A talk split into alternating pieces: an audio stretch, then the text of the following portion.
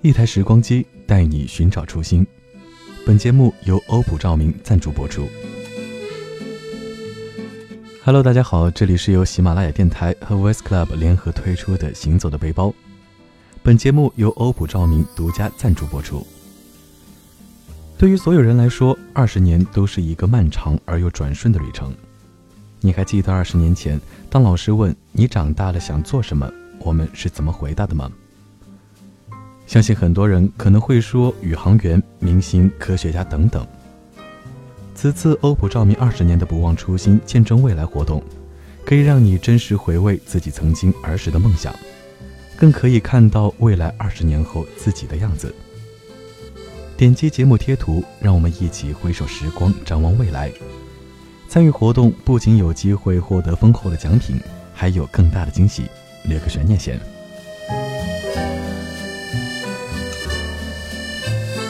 很多时候匆匆忙忙，生活工作你追我赶。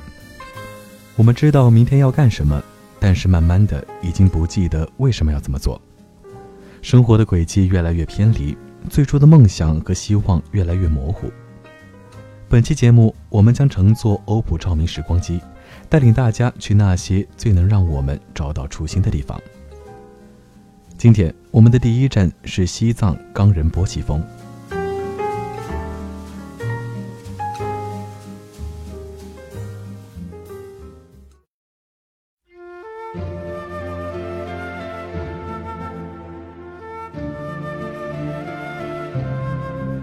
有人说，西藏冈仁波齐峰是离天空最近的地方；也有人说，西藏是块能够荡涤灵魂的净土。几年前从西藏回来之后，我渐渐明白了这样一个道理：其实，真正能够安抚灵魂的，永远是自己那日渐强大的心灵。冈仁波齐峰是冈底斯山的主峰，位于西藏阿里普兰县圣湖玛旁雍措以北。东经八十一点三度，北纬三十一度，海拔六千六百五十六米，曾被誉为最美的雪山。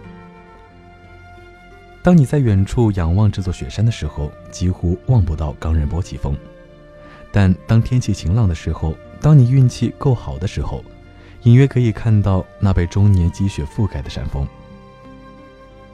曾经看到这样一篇文章，有一位老者在耄耋之年来到冈仁波齐。然后从此就再未离开。很多人说他因为来到了这里，变成了一个虔诚的教徒，并用自己的余年去守望这里的信仰。或许曾经在他的内心深处曾种下过这样一个种子，并在无数年后让这样一个种子在冈仁波齐这个地方生根发芽。其实很多时候，我们和这位老者一样。一生都在寻找我们自己曾经梦想的东西，但很遗憾的是，并不是每一个人都可以坚持。但我相信，我们依然在寻找的路上。正因被赋予了更多信仰，冈仁波齐峰也被更多人所向往。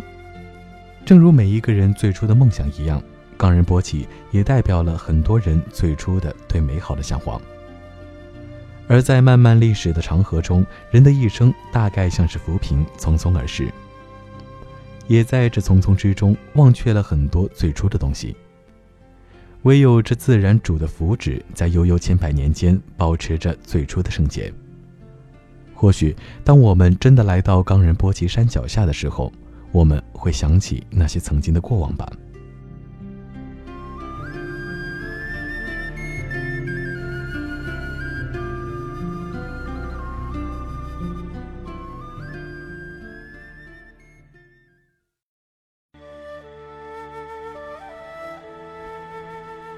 再往前走些，欧普照明的时光机又带领我们去往另一个如梦如幻的地方，去看看我们能否在那里找到我们最初的记忆。有人说那是人间最美的天堂，在这里你会仿佛置身于另一个世界，忘记眼下这纷扰的现实，回归一种平静。也有人说在这里你极目远望，仿佛会看到过去的自己。这个神奇的地方就是茶卡盐湖。茶卡盐湖也叫茶卡或达布逊卓尔。茶卡是藏语，意为盐池，也就是青海的盐。达布逊卓尔是蒙古语，也是盐湖之意。茶卡盐湖是柴达木盆地四大盐湖中最小的一个，也是开发最早的一个，已有三千多年的开采史。每每看到有朋友发来的茶卡盐湖的照片，我总是会对这个地方充满无限期待。相信你也和我一样吧。即便是曾经到过那里的人，也会和我说，如果有机会，一定要再去一次。而今，越来越多的年轻人选择旅行结婚，也会在这样一个一幻一真的地方，留下爱情最初的美好。很多人说，如果旅行的路上能够碰到属于自己的爱情，是一件很浪漫的事，所以有了无数人对丽江的向往。但爱情这种事总是可遇而不可求，而很多时候，其实更多的是我们慢慢不再相信爱情。所以，当看到有人在茶卡盐湖成功求婚的时候，我希望他们真的在那里找到了彼此对于爱情最初的记忆。没有城市里的生活所迫，没有父母至于年纪的压力，一切从内心对于爱情的渴望出发，去遇见，也去经营自己的爱情。或许这也是一种不忘初心吧。应了那句话：只有存在爱情的婚姻，才有值得维护的未来。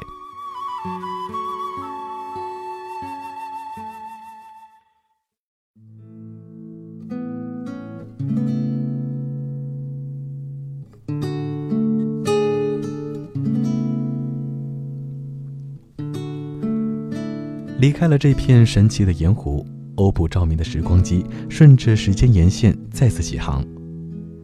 这一站停靠在遥远的北欧，北欧的童话色彩一下子把记忆拉回到小时候。很多时候，我们会怀念曾经的那段时光，不仅在于儿时的无忧无虑，更多的是那时的天真烂漫。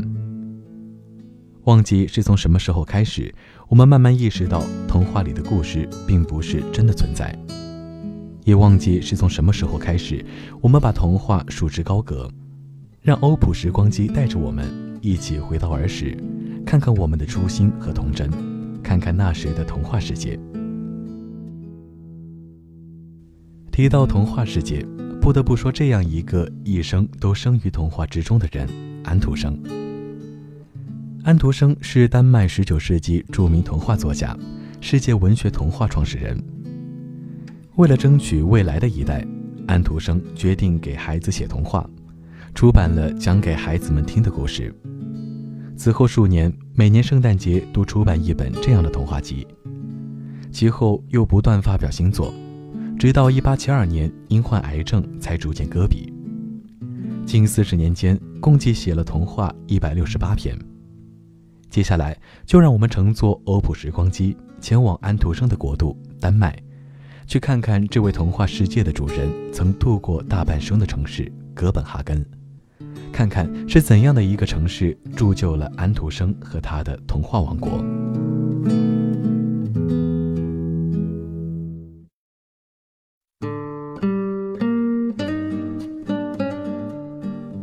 五月晴光照太清，四郎岛上画牛耕。樱花吐艳梨花素，泉水喷去海水平。湾畔人鱼一入梦，馆中雕塑魂如生。北欧风物经观遍，民情最美蜀丹经。郭沫若在游遍北欧诸国之后，曾经写下这样一首赞美哥本哈根的诗，诗中寥寥数语道出了哥本哈根阳光明媚、春暖花开、美人鱼雕像在海边静静冥思、栩栩如生的动人风情。相信每一个来到这座城市的人都会被这样的景色所打动。也正是在这样一座城市当中，安徒生度过了他人生的大半。当我们从沉淀着古老历史的旧皇宫走过，又瞻仰着延续皇族传奇的阿美林堡宫的时候，或许我们也能想象到儿时那些童话当中的城堡，以及城堡当中公主与王子的故事吧。相信很多人都会在哥本哈根找到童年里那些五光十色的对于童话的幻想。去过哥本哈根的人都知道，在这座城市里有一处是每个来到这座城市的人都一定要去看一看的地方，那就是著名的美人鱼雕像。远望这个人身鱼尾的美人鱼，她坐在一块巨大的花岗石上，恬静娴雅，悠闲自得。走进这座铜像，看到的却是一个神情忧郁、冥思苦想的少女，与安徒生童话里那个为了爱情牺牲自己的小美人鱼一样，给人一种浪漫凄美的感觉。自从她落户哥本哈根的海港后，已然成为了丹麦的象征。还有那个建于17世纪的古老又浪漫的国王新广场，中央是克里斯钦五世国王的骑马雕像。称为国王之马。广场内坐落着巴洛克风格的皇家剧院和皇家艺术学院等著名建筑。广场上布满了童话大师安徒生的足迹，花团锦簇，雕像屹立，充满了童话的气息。或许，当我们有一天真的来到了哥本哈根，才会发现，我们仍然是个孩子。尽管我们已不再年幼。也不会做儿时那些天真烂漫的梦，但只要漫步于这座城市，能让我们依稀回忆起孩童时那纯真的快乐，我想，那便是我们在这座城市里寻找到的初心吧。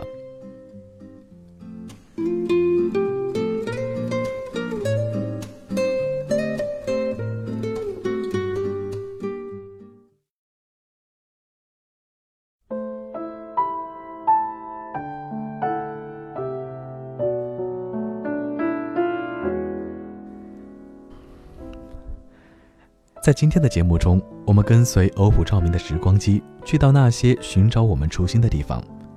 再次感谢欧普照明的赞助播出。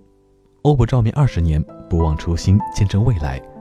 欢迎大家点击节目贴图进入活动页面，去看看你曾经梦想中自己的样子，还有二十年后那个不一样的你。当然，参与活动的听众们更有丰富的奖品。还有机会由欧普照明送你回到初心地，与欧普一起见证初心和未来。本期的行走的背包就是这些，感谢各位的收听，我们下期再见。